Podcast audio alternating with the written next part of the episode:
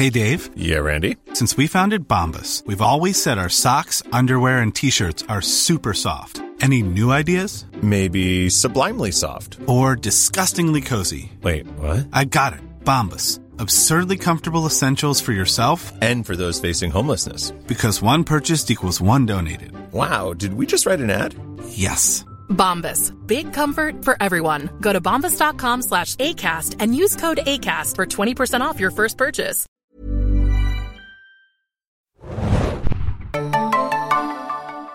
Ahoi, hoi, liebe Serienjunkies und This is the Way. Wir besprechen heute die dritte Staffel von The Mandalorian im Podcast. Ich bin Adam und mit mir dabei ist heute unter dem äh, Mandalorianer-Helm.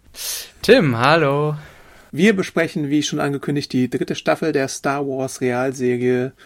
Streng genommen gab es natürlich auch schon so ein paar Auftritte in The Book of Boba Fett äh, von Mando, was wir auch noch besprechen müssen, wie das eigentlich war.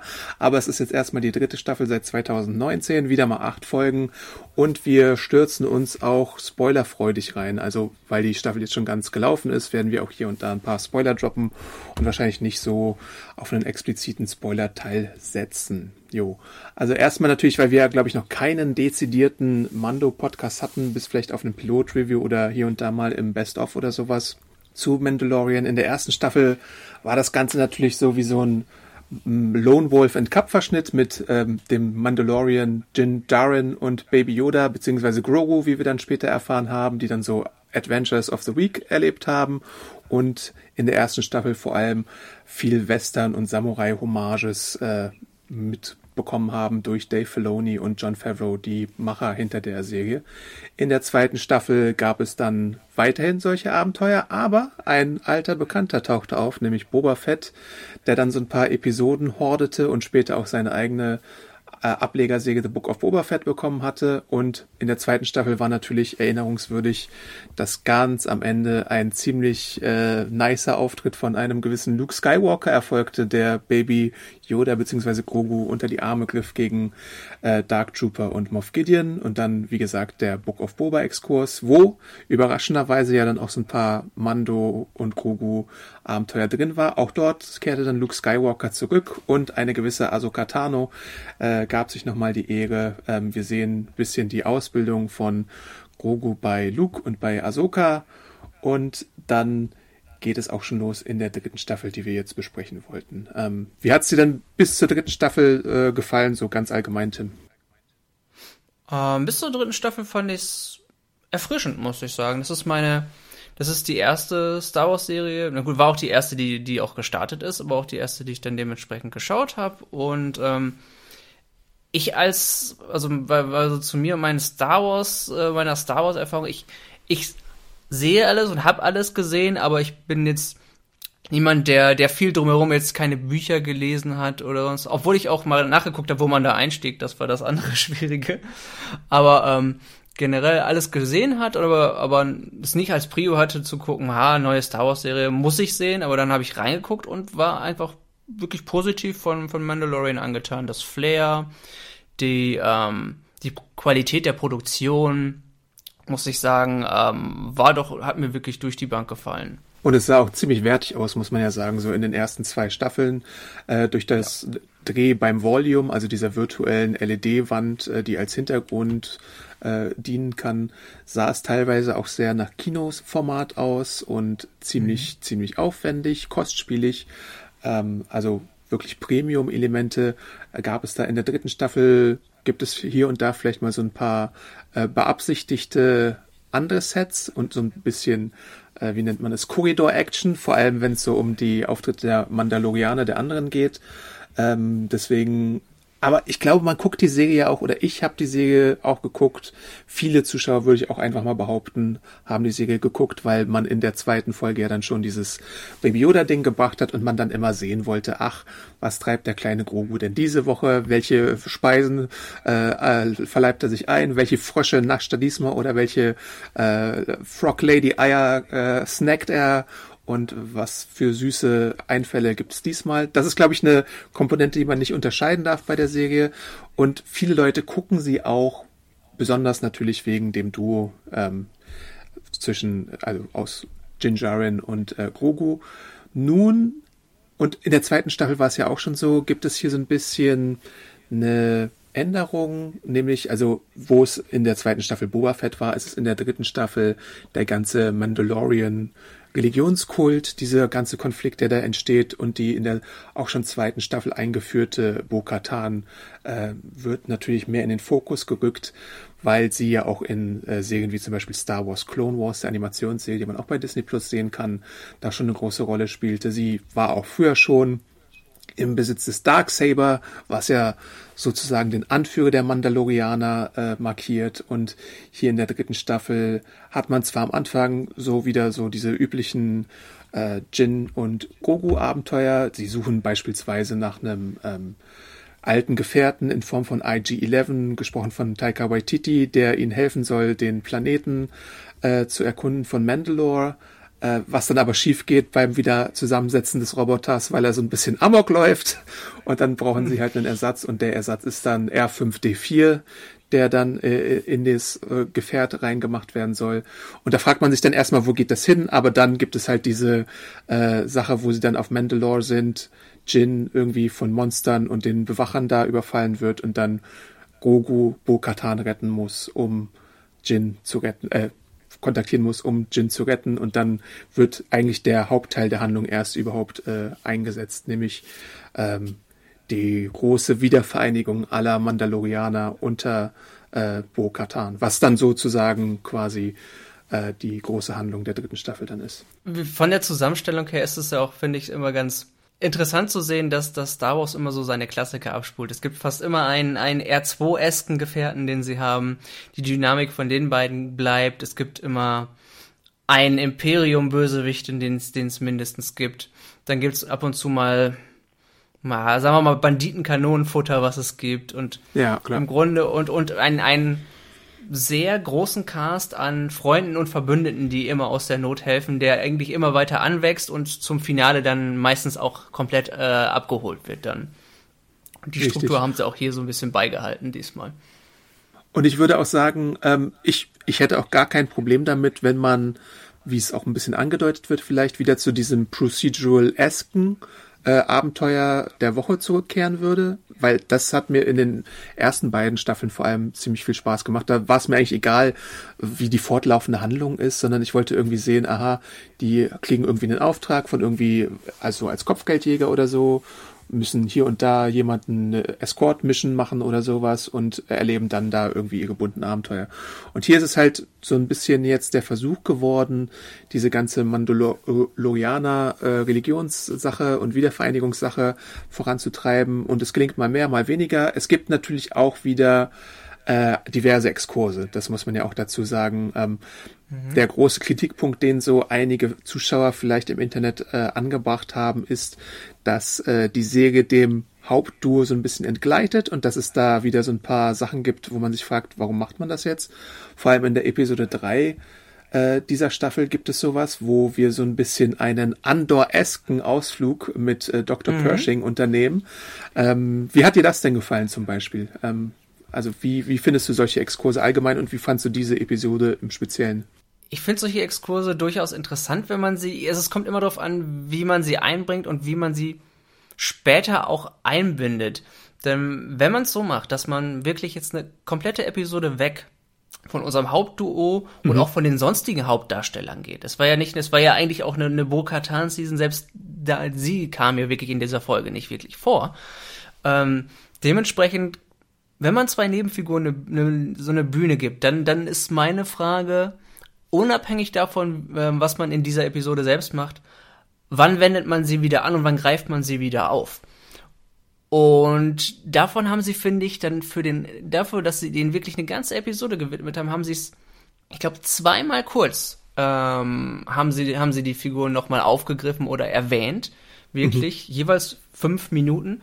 Und das fand ich dafür, dass man ihnen eine ganze Episode ge gewidmet hat, einfach ein bisschen wenig. Warum gebe ich den Charakteren so einen, auch, wie ich finde, ganz gut gemachten Arc, oder halt speziell ihr, und, und um sie dann wirklich zu einer nicht nur einer völligen Randfigur, sondern wirklich nur so ein kurzer fünf Minuten Auftritt. Die durfte, sie durfte dann einmal kurz eine, eine Ansage bei Moff Gideon machen, tauchte einmal in einem Büro auf, um, einen, um ein, zwei Kommentare zu machen und das war's. Man hätte mehr aus ihr machen sollen, finde ich, dann dementsprechend, wenn man ihr so viel Zeit gibt und dem, dem Ganzen so viel widmet. Ich hätte jetzt gedacht, als kurz, es, es, es kam mir so ein bisschen so wie eine Kurzgeschichte vor.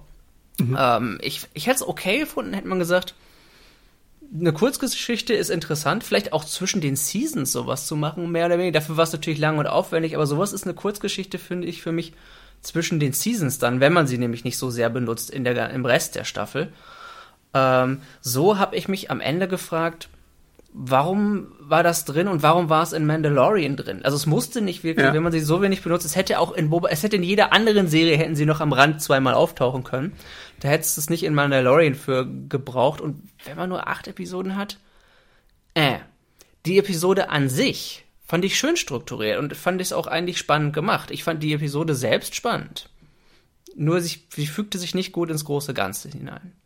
Ja, zur Vollständigkeit halber, die Figur, die Tim da erwähnt, ist Coms Officer Elia Kane, gespielt von Katie O'Brien, die manche genau. auch aus Ant-Man and the West Quantumania kennt und die stellt sich dann irgendwann auch als imperialer Spiro Spion für Moff Gideon heraus und äh, lockt Dr. Pershing, der ja so ein bisschen als gewandelter oder geläuterter Mensch da präsentiert wird, ähm, in so eine Falle, weil sie so auf so eine wie nennt man das? Äh, also er möchte so sein er hat eigentlich seine Research abgeschworen, aber wird dann von ihr wieder so ein bisschen äh, gelockt, ob er nicht doch wieder möchte. Und dann gehen sie in so eine äh, Facility, also in so eine Forschungseinrichtung, wo äh, dann irgendwie er doch verhaftet wird und dann quasi so einer Lobotomie unterzogen wird, was schon ziemlich hart ja. ist, äh, wenn man sich das nochmal so äh, vor Augen führt, was da eigentlich passiert. Ähm, aber ja, du hast schon recht, es wirkt ein bisschen wie ein Fremdkörper. Man fragt sich, wohin das Ganze gehen soll. Gleichzeitig denke ich ja auch bei der Star Wars Celebration wurde wurde ja auch betont, ähm, dass es äh, demnächst einen großen Finalfilm geben soll, der die äh, Serien, die in der gleichen Zeit spielen, also Book of Boba Fett, The Mandalorian und wobei Book of Boba Fett haben sie vielleicht gar nicht so explizit genannt, da muss, muss man noch abwarten. Aber es gibt ja noch die Ahsoka-Serie ab August, die dann auch den äh, Charakter Grand Admiral Thrawn zurückbringt, gespielt von Lars Mickelson. Also die arbeiten ja schon auf ein bisschen was hin, wobei ich mich auch mhm. immer wieder frage, ähm, ist das denn so deutlich, dass die auf was hinarbeiten oder nicht? Oder ist das so, also in der dritten Staffel wird schon hat man schon natürlich diese mandalorianische Zusammenführung als Ziel und so. Aber davor war es vielleicht noch nicht ganz so klar.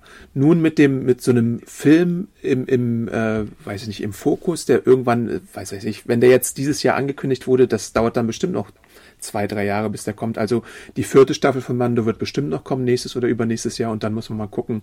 Fünf Staffeln Mando wären vielleicht ein guter Zeitpunkt und dann, wenn man das so zusammenbringt, wäre, wäre glaube ich, ganz nett so.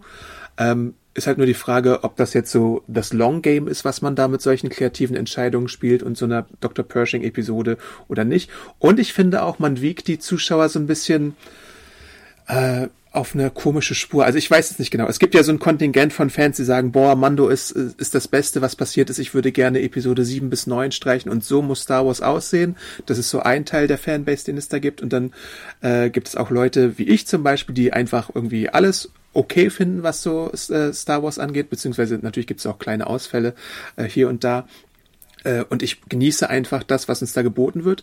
Aber es gibt dann auch noch mal sowas, ich nenne es mal Think Piece äh, Schreiberlinge, vor allem in den USA, die äh, gewisse Erwartungshaltungen dann immer wecken, wenn bestimmte Sachen passieren.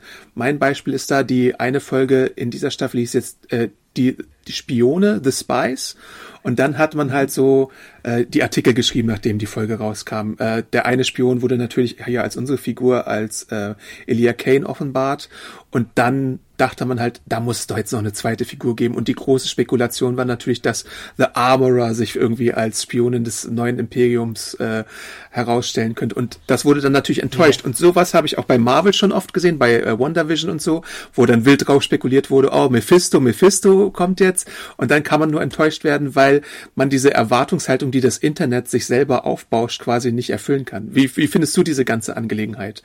Weil die Macher reagieren natürlich nicht wöchentlich aufs Internet, sondern haben die Staffel wahrscheinlich schon irgendwie vor Monaten fertiggestellt und präsentieren das dann einfach. Das ist einfach die Schwierigkeit, genauso wie bei Marvel, dass du ein riesiges Universum an Figuren hast, die hm. auftauchen können und die noch die, die, bei denen auch noch nicht festgelegt ist, ob sie kommen oder ob sie kommen können, weil es ist, es ist ja viel vorgeschrieben, aber halt auch eben noch nicht alles und du hast mhm. extrem viele Möglichkeiten und du kannst so viele Andeutungen machen und die Leute können so viel spekulieren. Es ist eine schwierige Sache. Du wächst Erwartungshaltung und es ist, es ist ehrlich gesagt eben wahrscheinlich, weil ich Star Wars gerne schaue, aber nicht diese Hardcore-Erwartungen habe, beziehungsweise dieses Hardcore-Fandom an mir dran habe, dass ich meine Erwartungshaltung gar nicht so, so hochschraube und es eher auf mich wirken lasse. Und ich habe das Gefühl, Das ist eine gute Einstellung, glaube ich, ja. Damit reingeht, fährst du wesentlich besser. Es ist nämlich, es ist schwierig, ähm, ich, ich finde es so, manchmal schraubt man es so hoch, dass man nur enttäuscht werden kann, fast. Ja. Was schade auch. ist, wenn das Gelieferte trotzdem gut ist. Es ist also nur, weil es den Ton nicht trifft, den man erwartet hat. Was ja auch wie, wie, wie Episode, wie die äh, dritte Episode schwierig ist, weil die einen ganz anderen Ton einschlägt, der nicht typisch vom Mando bisher war, halt eben, wie du sagtest, eher zu Andor gepasst hätte, wo man sich am Ende fragt, was sie da macht. Das ist ja eigentlich nur purer Sadismus, warum macht sie das überhaupt? Und das ist ja, ja wo, wo du dir denkst, es ist eigentlich, finde ich, ein netter Ansatz und eine ne schöne Sache zu sehen, die Bösen sind auch einfach mal böse, weil die gestört sind auf eine gewisse Art und Weise. Und das ist nicht eben, also das, man, man, man, es ist, es ist einfach mal ein netterer Einblick in deren dunkle Seele zu bekommen, weil die meisten Bösewichte bei Star Wars, die wollen nur, weil, hat was das, was ich das Gefühl habe, bei vielen, wie sie gezeichnet haben, die wollen Macht und gut ist. Unlimited bei, Power. Eben, und bei ihr ist es halt ein anderes Ziel, weil sie einfach eine, eine, eine gestörte Persönlichkeit hat in dem Sinne und einfach diesen Sadismus in sich hinaus, weil der Doktor hätte sein Leben gelebt, das hätte, wär, das wär, kann ihr ja völlig egal sein, das hätte sie alles gar nicht machen müssen, deswegen. Es war ja auch hm. nur darum zu zeichnen, ne, um sie als Figur weiterzuzeichnen. Und das ist, und wenn man dann gleich erwartet, dass das, dass dann irgendeine bestimmte Figur auftaucht und denkt, oh, ich hätte auch die Zeit lieber woanders in andere Figuren investiert, das ist schwierig dann zu sagen, weil man, weil man diesen kleinen Sachen auch die Zeit nicht gibt, um trotzdem Spaß zu machen. Und das, was Mando im Vergleich zu Andor auch noch hat, hat es, Mando macht mehr, mehr Spektakel, einfach actionmäßig und ja. effektemäßig. Und das erwarten die Leute aber auch. Dass am Ende, es, es muss ja gar nicht sein, dass es so einen riesigen Fight gab, aber deswegen finde ich diesen, diesen, diesen, diesen ganzen Explosion-Effekt, das ist und, die, und der letzte, das Duell gut gegen böse, ein Duell im Nahkampf muss es immer geben zwischendurch, während oben im, im Weltraum oder oben in der Luft irgendwie Luftkämpfe sind. Mhm. Und das ist eine Latte, wo ich sage, eine Messlatte, brauche ich die vor allen Dingen jede Staffel? Wirkt es vor allen Dingen dann auch noch, wenn man das jede Staffel macht? Und ich muss sagen persönlich, ich muss das gar nicht unbedingt haben, so eingebaut zu haben und manchmal, und das ist das auch, was ich in dieser Staffel gemerkt habe, sie mehr, haben, haben so ein bisschen gemerkt, oh, wir haben noch, noch ein oder zwei Folgen, jetzt müssen wir noch ein großes Finale aufbauen. Und das war vielen Leuten dann zu schnell, wie ich das festgestellt habe auch. Ja. Und trotzdem waren sie Action-Spektakel. Also es ist ja, die dritte Folge ist ja nicht die einzige Folge, wo man sich so ein bisschen ähm, was, was leistet, äh, was so Experimente angeht. Es gibt ja auch noch die Folge, wie man sie nennen könnte, die sechste Folge, die, der Blade Runner Exkurs, wo äh, Din ja. und Bo-Katan beispielsweise äh, einen Druiden-Rabauken suchen, der sich äh, fehlverhält und dann auch zum Beispiel in so einer Robo-Bar-Spelunke abtauchen und wir Auftritte von Leuten wie Rizzo und Jack Black und Christopher Lloyd haben. Ähm, das ist ja auch ein bisschen abgedrehter, das ist ein bisschen bunter, das ist, das, äh, für solche Sachen gucke ich die Serie dann, das macht mir dann Spaß, auch wenn's, wenn manche das vielleicht kritisieren wollen, äh, warum man da eine Lizzo und einen Jack Black äh, vielleicht castet, aber irgendwie fand ich es ganz witzig so als Idee und überhaupt als Konzept und natürlich auch die Serie hat ja schon immer irgendwelche Filmhommagen gehabt. Also in der ersten Staffel diese ganzen Samurai-Sachen äh, und dann die Western-Serien und Filme, die dann ein bisschen äh, Tribut gezollt worden sind und äh, verschiedene andere große Vorbilder. Äh, irgendwie die glorreichen Sieben gibt's ja dann auch mal, zum Beispiel bei den äh, Mandalorianern jetzt in dieser Staffel so, äh, wenn die sich so aufbäumen gegen die Piraten. Äh, das, da gab's ja auch eine nette Folge, die ich zum Beispiel auch so als Action-Highlight empfand jetzt in dieser dritten Staffel. Was mhm. ich aber dann halt immer noch so ein bisschen interessant finde, wenn der Oberbau dann so weitergeht, dann gibt's ja diese Spekulation, wir haben jetzt solche Sachen, bei Dr. Pershing war ja, ist ja auch immer die Frage, woran der geforscht hat, weil wenn der an Grogu forscht und wenn der mhm. ein machtsensitives Wesen nimmt, dann denkt man halt natürlich immer, vom Zeitpunkt her, wo die Serie spielt, äh, nach Episode 6 und vor Episode 7. Das könnte ja alles irgendwie mit, äh, was weiß ich, Snoke oder dem Imperator oder sonst irgendwas zu tun haben oder natürlich äh, die spätere Klonforschung, die auch schon in den Prequels äh, angefangen wurde, solche Sachen. Und jetzt haben wir hier natürlich ich weiß nicht, ich springe erstmal schon mal vor und du kannst dir dann nochmal nachholen. Ähm, aber in mhm. der Episode 8 haben wir dann halt so ein bisschen diese Offenbarung, dass es nicht irgendwelche Imperator oder Snoke-Klone waren, sondern Moff Gideon quasi äh, ja. egoistisch genug war, sich selbst zu klonen, weil er irgendwie die Macht noch irgendwie mit einbauen wollte. Also das, das finde ich ja dann schon irgendwie auch so ein Fingerzeig in Richtung dieser, dieser Leute, die dann immer so spekulieren, oh ja, das hier wird jetzt die große Brücke gebaut zur Nachfolgetrilogie oder so. Also das finde ich nur äh, irgendwie ganz witzig, dass, dass, dass dann das die große Offenbarung ist und nicht wie manche Leute dann halt irgendwie mit der Erwartungshaltung rangehen, oh, Imperator-Hinweis oder sonst irgendwas.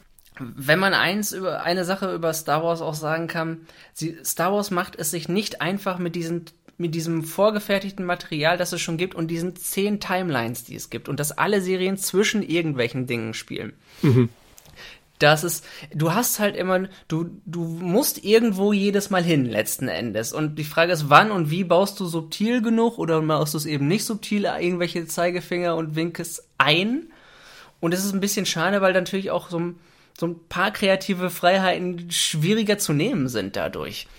Das ist das, was, was einfach eine generelle Hürde ist ähm, beim Schreiben dieser Episoden. Aber ich, ich verübel's dem Ganzen aber auch überhaupt nicht, wenn eben nicht zehn Winksreihen drin sind, sondern ein, zwei Kleinigkeiten. Es, es muss auch gar nicht so, so sein, weil ähm, Gott, du baust dir dann echt immer nur dein eigenes Gerüst und irgendwann, dann hast du dann irgendwann auch mal Logiklöcher oder es passt nicht, wenn du versuchst, elf Sachen zu bedienen gleichzeitig. Nochmal zurück zur, ähm, zur sechsten Episode, zur, nennen wir sie mal die Blade Runner-eske Episode.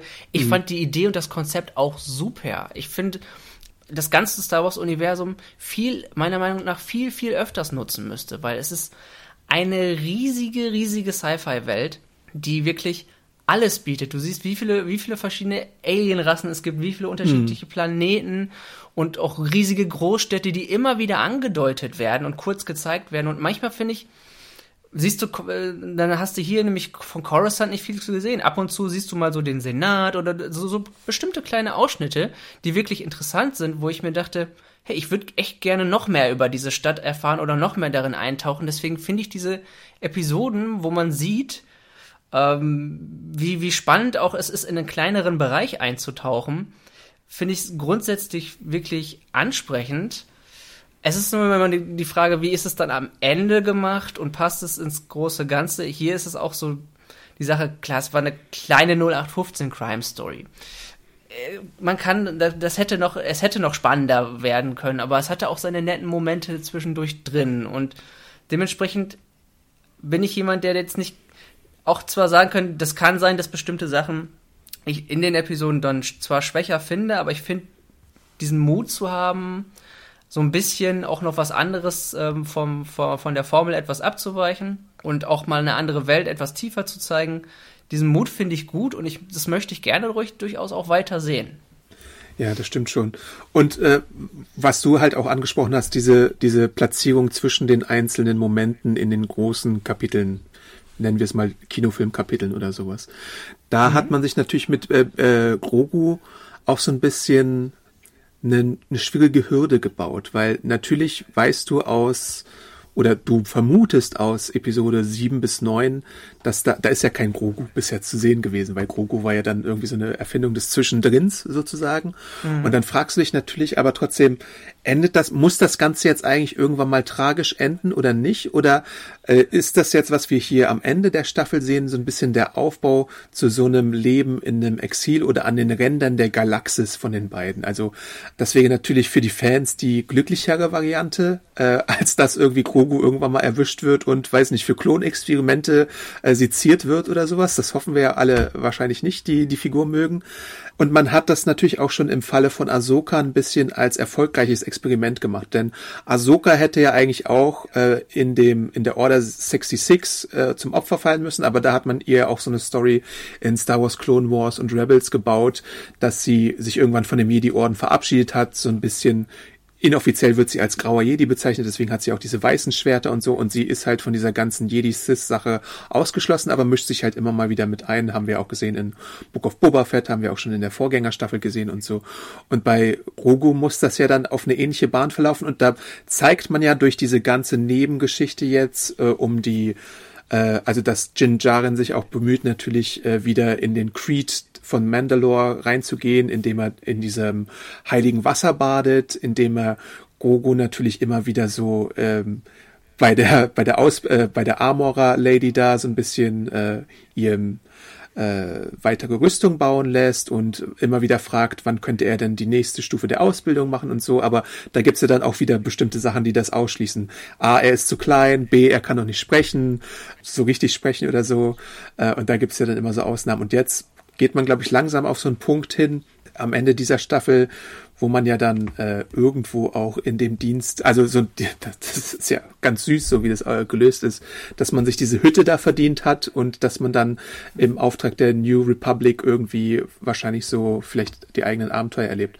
Aber äh, ist dann halt immer die Frage, wie lange man das durchziehen kann. Und wahrscheinlich wird die nächste große Bedrohung, die ja in Ahsoka wahrscheinlich aufgebaut wird mit Grand Admiral Thrawn, irgendwann auch die dann wieder einziehen. Oder man macht eine Staffel, wo die einfach unbehelligt irgendwie ihre Aufträge erledigen. Das muss sich ja noch zeigen und baut irgendwie Thrawn irgendwie noch als andere Bedrohung aus. Ähm, das ist halt die Frage, wie es da jetzt so weitergeht, wie lange man das noch aufrechterhalten kann, ob man vielleicht auch mal längere Zeitsprünge macht. Das ist ja auch immer so eine Frage, die man sich stellen muss und, und wie das Ganze dann so verläuft. Wenn man es jetzt auch so sieht, wenn, wenn die nächste Bedrohung kommt, werden sich die Leute jetzt in dieser Lücke fragen, wenn die nicht komplett geklärt ist, wo sind die mächtigen Figuren, die wir aus dieser Serie kennen? Grogu ist, ist er wird ja jetzt als jemand etabliert, der irgendwann ja mal eingreifen können muss als Macht des Guten Ja. oder des Bösen, wer weiß. Aber, aber er wird halt als, als jemand etabliert, der, der später mal mächtig sein muss. Und dann wirst du dich automatisch fragen, na, wo ist er denn, wenn, wenn es jetzt auf einmal zur Sache geht im Universum? Ja. Und das ist halt was, was schwierig zu lösen ist. Denn selbst wenn er irgendwo im Exil lebt, dann ist die Frage, ja gut, kriegt er das alles nicht mit und will er da nichts gegen tun? Und ja, es ist, das ist halt eben auch wieder eins dieser, dieser, des, des besagten Problems, dass du so viele Figuren hast und so viele Figuren aufbaust. Und irgendwie müssen die alle eigentlich ihren Platz finden, wenn's, ähm, wenn viel geschieht in der Galaxie.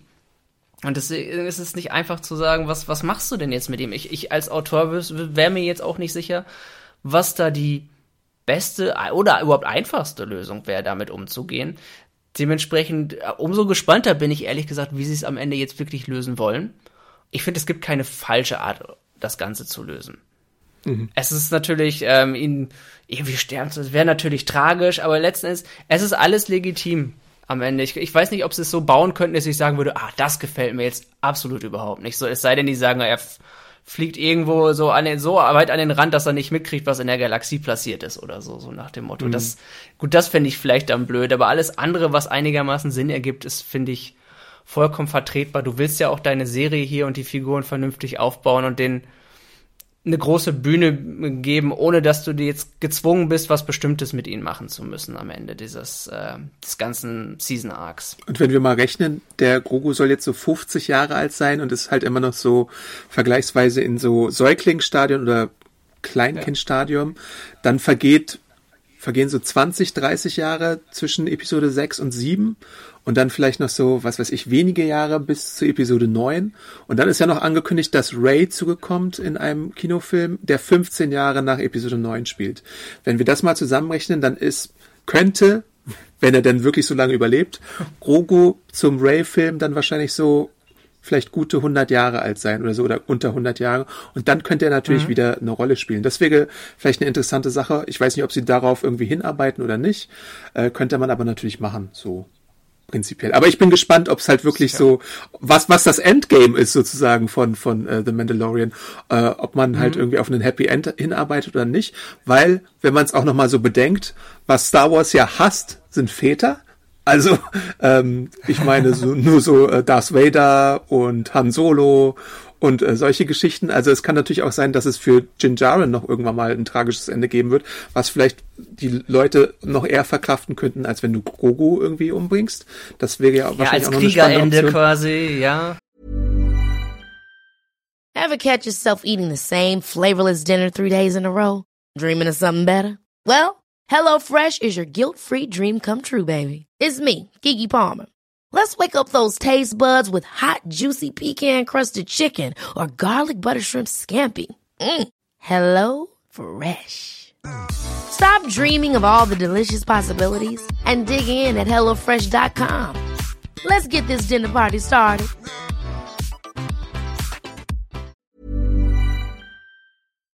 Ja, und es gab ja auch schon Spekulationen, weil das so angestachelt wurde über Social Media, oh, das Finale wird so traurig sein und im, am Endeffekt war es jetzt nicht super traurig, was wir da äh, zu Gesicht bekommen haben. Ähm, ich bin Gar gespannt, nicht, was sie da machen.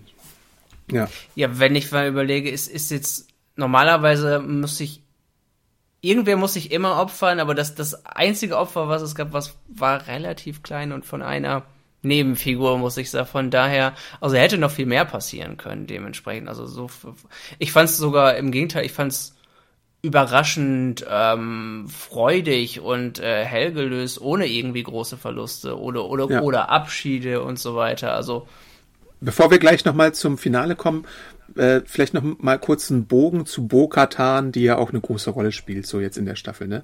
Wie findest du denn insgesamt so äh, ihre ihre größer werdende Rolle und ihre Rückeinführung quasi in der dritten Staffel? Also da, ich erinnere mich ja zum Beispiel sehr sehr äh, freudig an diese Thronszene, wo sie da so ein bisschen abchillt in ihrem Thron und irgendwie scheinbar die ganze Zeit am, am. Manspreaden, ja. ja, richtig. Also ich war mir in den, ähm, als sie erst eingeführt wurde, fand ich, sie, sie, sie haben einen ganz schön Persönlichkeitswandel bei ihr so, so, so ein bisschen gemacht. Sie hatte nicht für mich den, und was sollte sie ja auch wahrscheinlich auch gar nicht sein, aber diesen Heldeneindruck, zu dem sie sich entwickelt hat in der zweiten Staffel. Da haben sie sehr, da haben sie ihr auch viel oder ihr, vor allen Dingen ihr, ihr Redemption Arc, dass sie sich wirklich ähm, ne, die Fehler ihrer Vergangenheit so ein bisschen versucht ähm, auszubügeln und in, in, in den, was was in der zweiten haben wir sie, glaube ich, das erste Mal gesehen. Da war ihr alles ja noch relativ egal, da war ihr Mandalore egal, sie hatte ihre Söldnertruppe und das hat sich ja schnell geändert. Ich war äh, direkt in der zweiten Episode tatsächlich etwas überrascht, dass man, ich wusste vorher nicht, dass sie, dass sie groß wird in dieser Staffel im Vergleich. Ja, weiß ich man war ja vorher nie bei Mandalorian, glaube ich. Eben, ja, und es, ich war ein bisschen überrascht, dass es tatsächlich sie ist, die, die den Jaren dann rettet. Weil ich, ich hätte erst gedacht, also, weil sie, sie geht ja wirklich richtig mit, ähm, nicht Panik, aber so, sie, sie geht ja wirklich mit Eile und ist sofort an Bord, ihn, ihn zu retten, als, als Grogu dann, dann das Signal schickt und dort ankommt und ich hätte gedacht, sie zögert mehr oder sagt, Ja. es ist nicht mein Problem und muss überzeugt werden, aber das, und da haben sie sich schon vielleicht ein bisschen mit einem Schnipsen ziemlich schnell umgestellt, fand ich. Ja. Da war sie schon in diesem Wir gehören zueinander Modus, obwohl die beiden ja noch ein sehr angespanntes Verhältnis aus dem Staffelfinale zuvor hatten.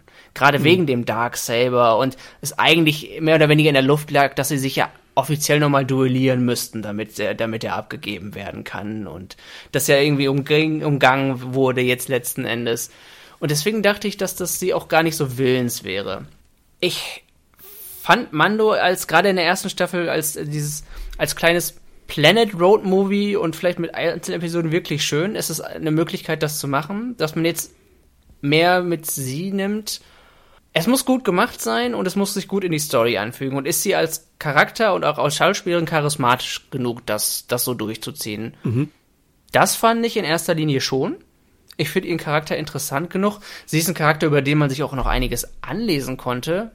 Ja. Weil es wird ja einiges angedeutet, was, was Mandalore und ihre Vergangenheit war und dass sie gar nicht so heldenhaft auch in der Vergangenheit war, trotz guten Willens, das wusste ich alles gar nicht. Das habe ich ja, ich habe mir quasi angelesen, das ist eine Geschichte mit ihrer Schwester und so ein paar Dingen, wo ich dachte, uh, Moment, das passt zu dem, wie sie am Anfang gezeichnet wurde.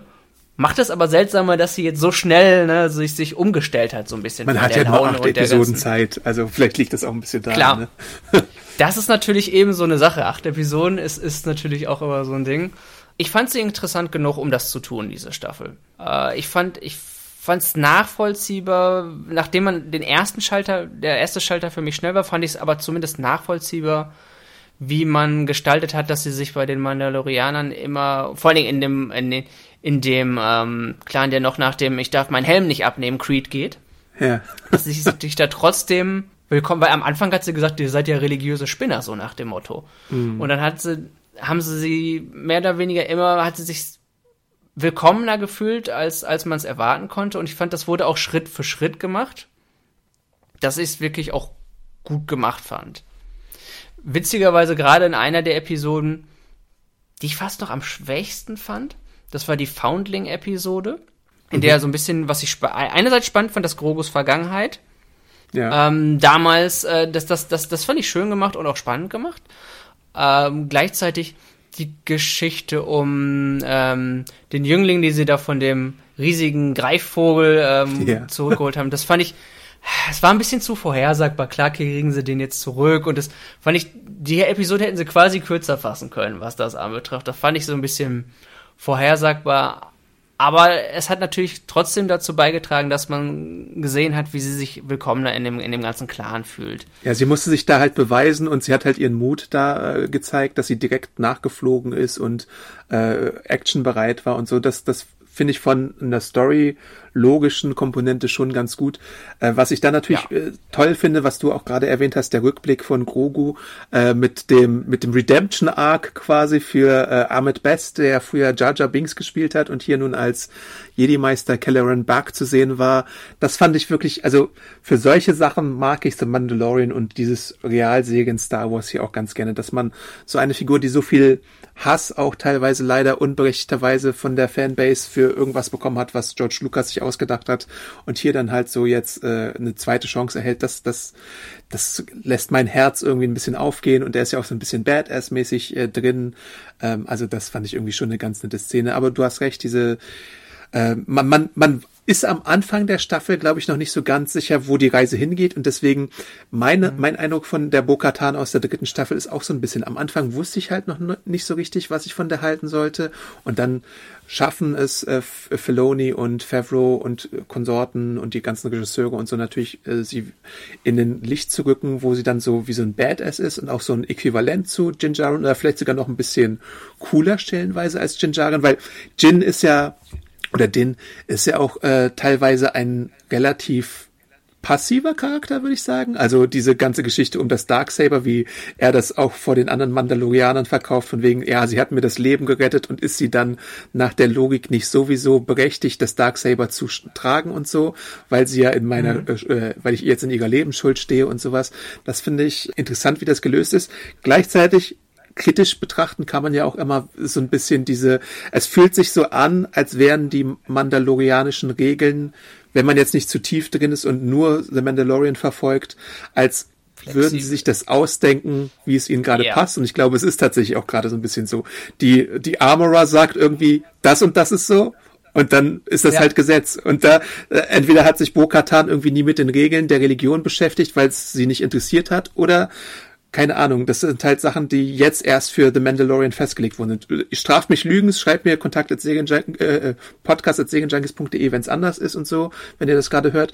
Aber es ist dann halt so, der Armorer sagt an einer Stelle, warst du äh, denn auch in dem Wasser drin? Dann sagt sie, ja, klar. Mhm. Hast du seitdem deinen Helm abgenommen? Nö. Na gut, dann bist du jetzt auch wieder vollwertige Mandalorianerin. Ja. Und das ist so ein bisschen so eine Sache, die man erstmal schlucken muss und die man äh, irgendwie verarbeiten muss, weil es so ein bisschen bequem ist als, als äh, narrative Lösung, würde ich sagen. Und dann halt auch, äh, ein oder zwei Episoden später sagt sie, ja, jetzt nimm deinen Helm ab. Und dann fragt man sich, ja, warum soll sie jetzt den Helm wieder abnehmen? Ja, äh, und das, das ja. wird auch so ein bisschen zu, zu Recht geschustert von wegen, ja, sie ist jetzt die Person, die alle Klare miteinander irgendwie wieder vereinen kann und so. Da kann wahrscheinlich Bo-Katan am wenigsten für, aber diese etwas willkürlich erscheinenden Regeln sind halt so ein bisschen schon fragwürdig, muss man ja irgendwie sagen die Sache ist ja auch nicht nur, ob es tatsächlich jetzt irgendwo ähm, loremäßig schon irgendwo stand, sondern auch welchen Eindruck vermittelt die Serie da drin. Selbst ja. wenn es irgendwo jetzt hinterlegt ist, wenn man als Zuschauer den Eindruck hat, dass sie sich das gerade ausdenken, ist ja. so sollte es im Zweifelsfall nämlich nicht rüberkommen, selbst wenn ja. sie da einen guten Hintergrund und Beratung gehabt haben. Ähm, ich fand das erste tatsächlich sogar noch logisch, weil ich das tatsächlich auch noch dachte. Und insofern, ich fand es sogar noch ganz nett zu sagen, sie wird da jetzt auch reingeschmissen und wollte das gar nicht und hat dann überlegt, ja. hey, jetzt nehme ich ihn erstmal nicht ab, gucken wir mal, wie es wird. Und ich finde, das fand ich noch ganz angenehm zu, dass sie quasi selbst mit ins kalte Wasser geworfen wurde und jetzt geguckt, ne, versucht, versucht sie das jetzt, versucht sich sich jetzt dagegen zu, ster äh, zu stemmen und zu sagen, sofort, nimmt sofort ihren Helm ab und sagt, nö, ich will so leben, wie ich will, oder gebe ich denen eine Chance und das fand ich sogar noch ganz gut gemacht. Aber ja, die ganze Sache mit dem Saber, das war so ein bisschen etwas wonky, kann man nicht anders sagen, ja. Und auch diese Sache, dass die Mandalorianer, die Hardcore-Mandalorianer, die sehr Gläubigen, dass die sich auch jeder einen einzelnen Spot suchen, wenn sie denn essen sollen und irgendwer hat so ein eigenes Recht. Das ist halt auch so ein bisschen, so ein bisschen Bullshit. muss ich sagen. Aber irgendwie, ja gut, wenn Sie meinen, dass es irgendwie eine Erklärung ist, äh, dann ist das halt so, dann nehmen wir das mal zur Kenntnis. Und es kann halt vieles durch ein Duell geleistet. Sie sitzen da als, als die Söldner sitzen da erstmal und denkst, ja, wie sollen sie das denn wiederkriegen? Ach, mit einem Kampf und gut ist. Ne? Weißt du, es, ja. ist, es ist, die Lösung ist dann auch einfach letzten Endes. Einfach genau. immer gerangel und dann ist, ja. dann wird das schon entschieden. Wo ich ja. zu einer noch zu der, der, der Jar Jar Sache sagen muss, was ich auch super finde, ist, das sind so die kleinen Dinge, die musst du gar nicht mitbekommen, wenn du jemand ist, der die Serie nur ähm, einfach aus, aus Spaß guckt und nicht groß im Star Wars Lore oder im Schauspieler Lore, jemand, ne, der, der wie wir, dass sich das, mhm. die, die Schauspieler noch erkennt, der da drin ist. Es sind nette Details, die man gar nicht merken muss, aber merken kann. Und das ist auch was, was ich daran schön fand. Ja. Also es wird nicht so betont, man kriegt ja gar nicht mit, du kannst ja gar nicht unterscheiden, den Schauspieler von den jetzt und ne, das würdest du ja, würdest du ja optisch nie sehen können. Von daher fand ich es halt schön gemacht, dass man, wenn man es weiß, merkt, dass da so eine kleine nette Geschichte auch, auch eine Geschichte, eine nette Geschichte außerhalb der, der Story von Star Wars, sondern einfach nur ne, als großes Ganzes im Star Wars-Universum jetzt als für, für Zuschauer und Schauspieler geknüpft wurde. Ich finde halt auch sehr gut, dass man innerhalb dieser acht Episoden jetzt tatsächlich den Arc von Bo-Katan relativ gut quasi, also natürlich, man kann über die Zeit ein bisschen streiten und so, ob es ein bisschen gerusht war und so, aber man hat ja am Ende der achten Episode dann jetzt gezeigt, dass Bo-Katan tatsächlich, auch wenn das Darksaber von äh, Moff Gideon in dem Endkampf da zerstört worden ist, äh, dass sie doch untereinander vereint, dass die ihren kleinen Planeten da bekommen, wo sie irgendwie jetzt äh, vielleicht, äh, weiß ich nicht, was sie da machen, in Frieden leben oder in als als Söldnerkommando leben oder als Kopfgeld äh, Clan leben oder so, aber dass zumindest dieses Volk jetzt erstmal miteinander äh, vereint ist. Ähm, das ist ja auch so ein äh, cooler Abschluss. Ja, ja, man kann sich witzigerweise auch ein bisschen schönreden, dass sie jetzt so ein großes Bohai um den Saber gemacht haben, aber am Ende ist egal war, dass sie den dann doch nicht mehr hatte oder dass er kaputt gegangen ist, einfach ja. weil du natürlich auch sagen kannst, das Ding war von Anfang an ein Symbol und die Leute zusammenzubringen war das Ziel und die sind jetzt zusammen, egal was sie noch, es ist egal, welche Symbole jetzt kaputt sind oder nicht am Ende ist es das Wichtige, die Lektion gewesen, dass sie zusammenhalten. Von daher kann man sich damit auch schön reden, auch wenn ich es natürlich schade finde, dass sie erst so einen riesigen Aufwand um dem selber machen und der am Ende wirklich gar nicht wichtig war. Ne, einerseits ist der Creed und die kleinen Dinge so wichtig, die kleinen Gegenstände, die kleinen und dieser Fight und das gibt das und dann am Ende sagen sie, na ja, ist dann doch nicht so wichtig, wenn wir uns alle lieb haben am Ende, ne? Ja. Eine zweite Sache, die ja dann auch noch da mit reinspielt in diese äh, Mandalorianer-Geschichte, ist die Mythosaurier äh, Begegnung und Höhle.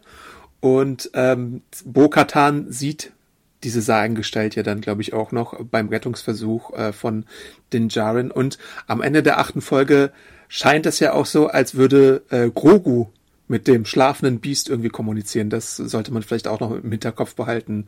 Ähm, da gibt es ja dann auch noch irgendwelche Prophezeiungen. Die Person, die irgendwie diese Kreatur reitet, ist dann irgendwie vielleicht äh, der wahre Anführer. Also es kann natürlich auch noch sein, dass wir jetzt äh, irgendwann so eine, so eine, so eine Beast-Besänftigungsszene von Grogu sehen, wie er den Mythosaurier irgendwie beherrscht, wie wir es ja auch schon gesehen hatten mit dem Rancor in äh, Book of Boba Fett, glaube ich, war's. Also Baby Yoda hat da auf jeden Fall äh, einige Möglichkeiten noch. Oder vielleicht wird es auch Bo-Katan wieder sein, je nachdem. Also die beiden haben da ja auf jeden Fall schon mal ihre Verbindung zu dieser Kreatur und äh, sie hat ja, glaube ich, auch sich vom Armorer für die eine Seite so ein, so ein Wappen mit dem Mythosaurier äh, machen lassen, ne? Hm. Ja, vor allem kannst du sagen, auch wortwörtlich, Grogu ist gesehen worden. Er hat ja das Auge geöffnet, um ihn zu sehen. Das heißt, er ist im Blick dieses, dieser für, dieser Figur, dieser Sagenfigur und dieses Tiers. Und du weißt halt eben, zwischen den beiden wird wahrscheinlich noch irgendwas passieren. Auf jeden Fall hat, er hat so ein bisschen den Segen, das kann das Minimum heißen, letzten Endes widmen wir doch Gogo noch ein bisschen Zeit. Äh, was, was waren denn so unsere Gogo-Highlights äh, vielleicht in der Staffel? Was, was, was hast du da Aha. im Kopf? Also wahrscheinlich haben wir beide was ähnliches im Kopf. Ähm, aber fang du doch mal an.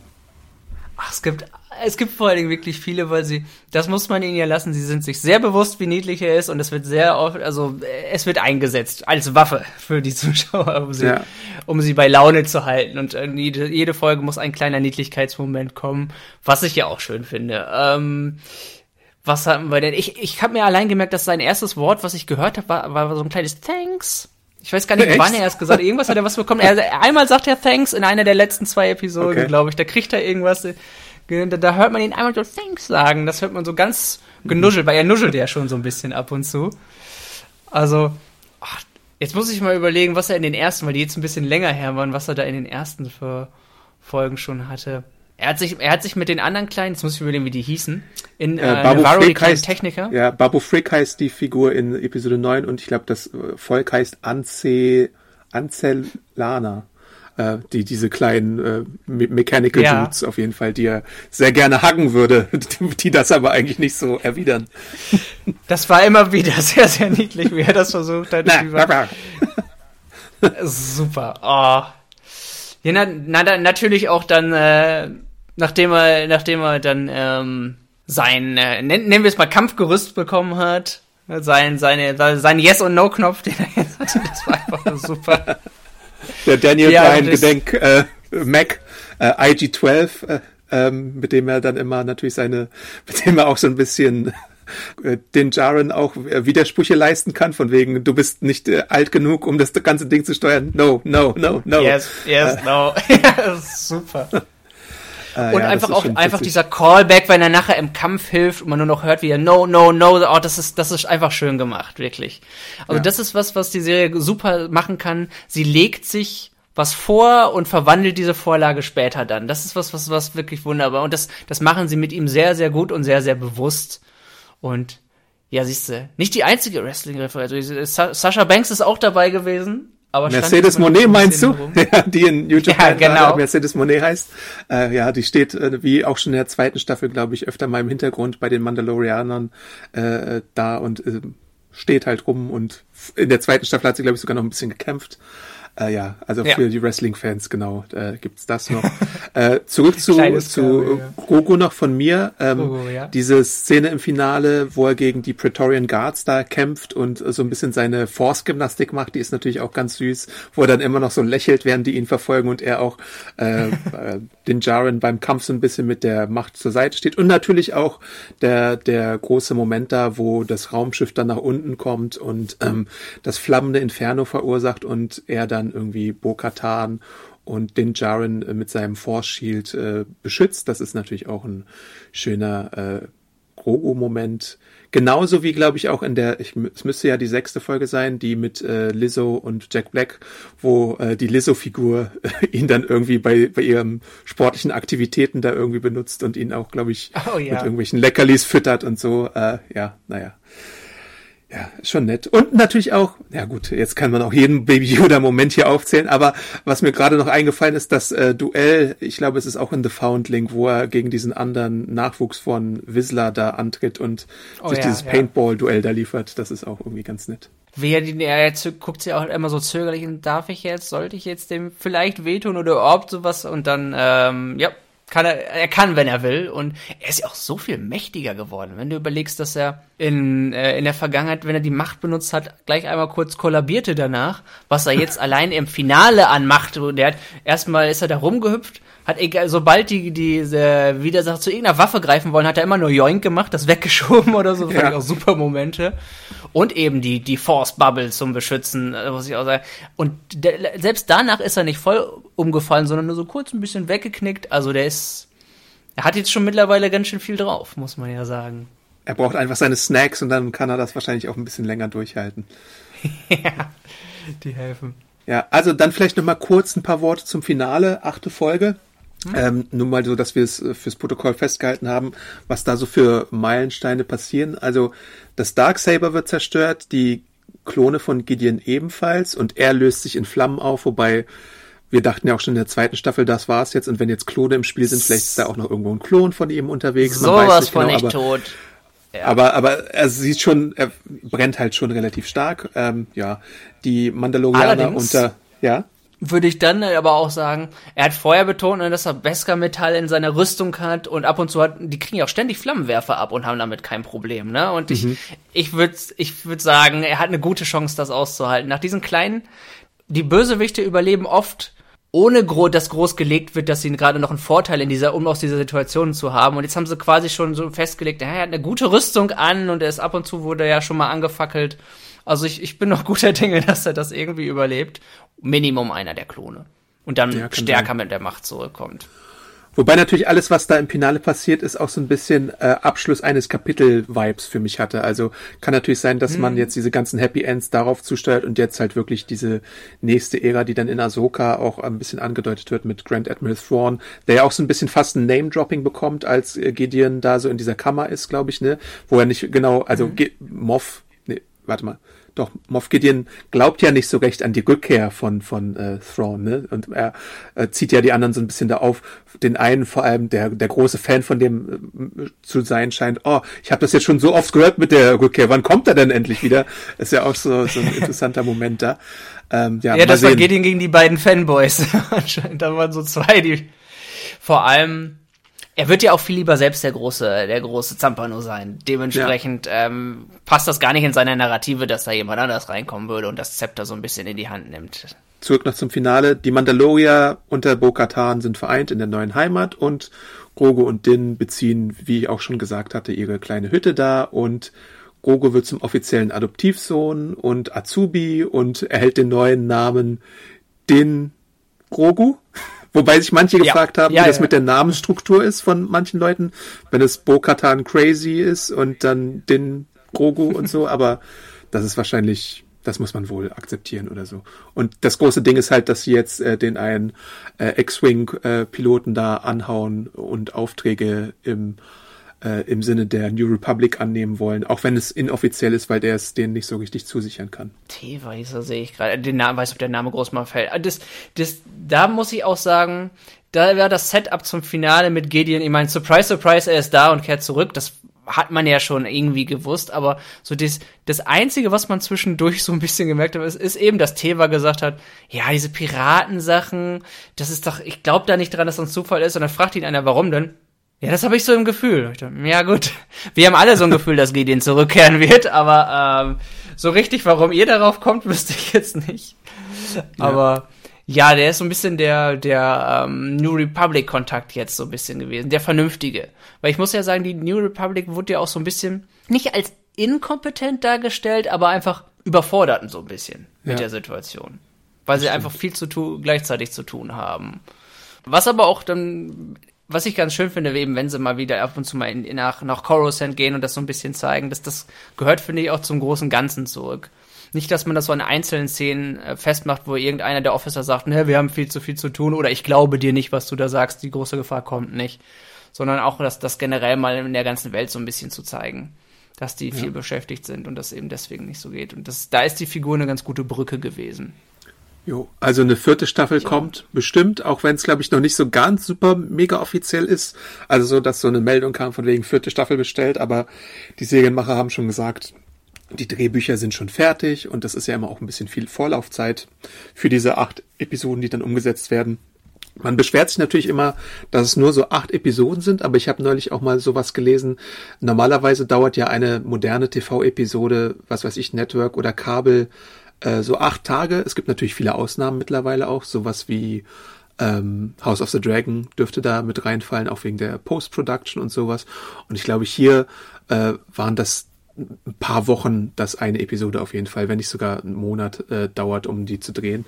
Äh, natürlich fragt man sich manchmal auch vielleicht ähm, bei bestimmten Sachen, äh, vor allem die Frage natürlich, ob Pedro Pascal jetzt auch wirklich vor Ort war oder wirklich nur sein Voice-Over gegeben hat. Bei IMDb sind witzigerweise jetzt äh, mehrere Leute aufgeführt und das war ja auch, glaube ich, auch schon in den vorherigen Staffeln so. Also Brandon Wayne, ich glaube, der Enkel von ähm, dem berühmten Wayne, äh, ist äh, ja immer so als eines der Doubles unterwegs und Latif Crowder wird ja auch als einer der Mandalorianer Schauspieler betitelt und Barry Lowen genauso. Also und zumal auch diese ganze Sache gemacht wurde, dass Mando jetzt seinen Helm nicht mehr abnimmt. Deswegen kann man Pedro Pascal noch äh, weniger quasi am Set benutzen, aber so Leute wie äh, Katie Sackhoff sind da bestimmt ein bisschen öfter dann tatsächlich da, weil sie hat ja auch ihren Helm dann abgenommen und so. Ähm, und ja, das hätte also, man natürlich auch in der Story mit einbauen können, man es wollte. Man hätte ihn den, jetzt wo sie ihren Helm abgenommen hat und die Hälfte der Mandalorianer eh ohne Helm vereint rumrennt, man hätte das natürlich auch nicht machen müssen. Man kann, er ist ja immer noch der Mandalorian, wenn der, der Helm ist zwar das Markenzeichen, aber den kann er ja auch immer wieder aufsetzen oder absetzen, wenn er Dialoge hat. Also, so wie sie es im Grunde, wie man es von ihr gesehen hatte von Bo-Katan. Also, das hätten sie machen können, wenn sie es gewollt hätten. Ich denke, das war tatsächlich ein bisschen Absicht. Und Andererseits zu, zu den acht Episoden, ja, du guck, guck, dir mal teilweise die Episoden an, wie viel Action da drin ist, wie viel, wie viel Geld da drin stecken muss, auch vom Budget. Also ich denke mal, ähm, ist auch ein bisschen dem mitgeschuldet, denke ich auch, dass in den, in den Episoden viel Geld drin steckt.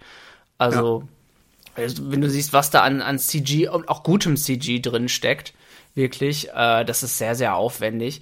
Und ja, selbst die, die Städte sehen auch, finde ich, immer super aus. Bis auf, mhm. an einer Stelle muss ich sagen, da, sah, da dachte ich, Gott, das sieht sowas auch wie ein Videospiel aus, auch wie die sich bewegen. Und am Ende sag ich, habe ich noch gesehen in, in, den Credits irgendwie, ah, Credits Unreal Engine oder so, Unreal 4 Engine oder so. Da dachte ich, ah, okay, deswegen. Ja. Obwohl die auch mittlerweile so richtig gut sind, dass man es kaum sieht. Aber es steckt viel Geld drin und ich denke, das ist natürlich auch so eine Sache. Letzte Frage vielleicht noch. Was hättest du lieber, einen äh, Jetpack oder so einen Flammenwerfer als Mando-Artefakt? Praktischer ist das Jetpack, weil die kommen ja einfach überall damit hin. Ja. Andererseits, da, da ich nicht, nicht schwindelfrei genug bin für, für so, ah, so Chaos, okay. ist der Flammenwerfer wahrscheinlich besser für mich. Ja, das ist richtig. Oder so, so eine Gatling Gun wie äh, unser einer opferbereiter Mandalorianer. Ja, der einzige, der gestorben, also das einzige Opfer, glaube ich, im Finale, oder? Pass Wiesler, der einzige. Der ich glaube sogar noch vor dem Finale, hatte. ne? Also da gab's ja, ich glaube, das war die siebte oder sowas, wo er sich Ja, in der siebten, genau, da opfert er dich. Ja, einer muss es ja tun immer. Richtig. Ken, kennen wir ja. Wobei selten Leute wirklich tot sind bei Star Wars. Äh, manchmal, wenn sie denn die Macht haben, tauchen sie nochmal als Geister auf oder so. Oder überraschend wie irgendwie Moff Gideon, der dann sich aus dem Schutt dann nochmal äh, befreien konnte. Also mal sehen, äh, vielleicht gibt es noch irgendwie eine Wunderheilung oder sein Sohn übernimmt einfach. Ja, eben, dann ist ein Nachfolger. Außerdem ist es ja auch ein bisschen der Vorteil, dass alle in Rüstung stecken, dass die Serie nicht irgendwie gory ist oder so. Der hat ein bisschen Lichtschwerter irgendwo reingekriegt oder was, also was auch immer das jetzt für eine Energiewaffe war, aber du siehst ja gar nicht, wie schlimm und ob die Wunden so schlimm sind, auch wenn er einknickt. das ist so ein Vorteil, den sie haben, bei dem sie immer sagen können, ja, er hat gerade so überlebt, ne? Ja. Wenn man will dann äh, war das unsere Besprechung zur dritten Staffel von The Mandalorian und auch so ein bisschen zur Serie allgemein. Wir haben ja viele Callbacks auch drin gehabt. Äh, schreibt uns gerne, wie euch das Ganze gefallen hat, an podcast.segenjunkies.de oder hinterlasst uns Kommentare bei den Artikeln, die es da gibt oder bei Twitter. Äh, natürlich findet man dich bei Twitter irgendwo, Tim? Ja, unter @quacklesays. Genau, ich bin Awesome Arndt bei Twitter, Instagram und YouTube. Äh, da könnt ihr mit mir in Kontakt treten. Genau, und natürlich freuen wir uns auch, wenn ihr ins Podcast-Archiv reinhört. Ähm, an vielen Orten, wo das möglich ist, Spotify, Apple Podcasts, wo wir uns auch über Bewertung freuen, Amazon Music, glaube ich, sind die Podcasts auch und natürlich den Podcatcher eures Vertrauens und hört rein, was wir da sonst noch so alles haben. Besprechungen zu The Last of Us und Lord of the Rings und äh, wie heißt die andere Serie? House of the Dragon, richtig. und das, natürlich so ein paar Marvel-Besprechungen, John Wick 4, die Segen bis Podcast und auch so mhm. Hannas Festival-Bericht, der auch hinter uns im Feed sein sollte. Also freuen wir uns natürlich, wenn ihr da reinhört und uns fleißig Feedback hinterlasst und weiter sagt, dass ihr den Podcast hört. Und dann können wir noch ganz viele Podcasts machen.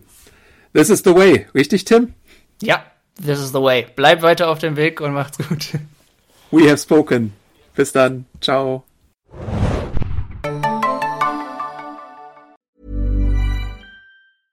Ever catch yourself eating the same flavorless dinner three days in a row? Dreaming of something better? Well, HelloFresh is your guilt-free dream come true, baby. It's me, Kiki Palmer. Let's wake up those taste buds with hot, juicy pecan-crusted chicken or garlic butter shrimp scampi. Mm. Hello Fresh. Stop dreaming of all the delicious possibilities and dig in at HelloFresh.com. Let's get this dinner party started.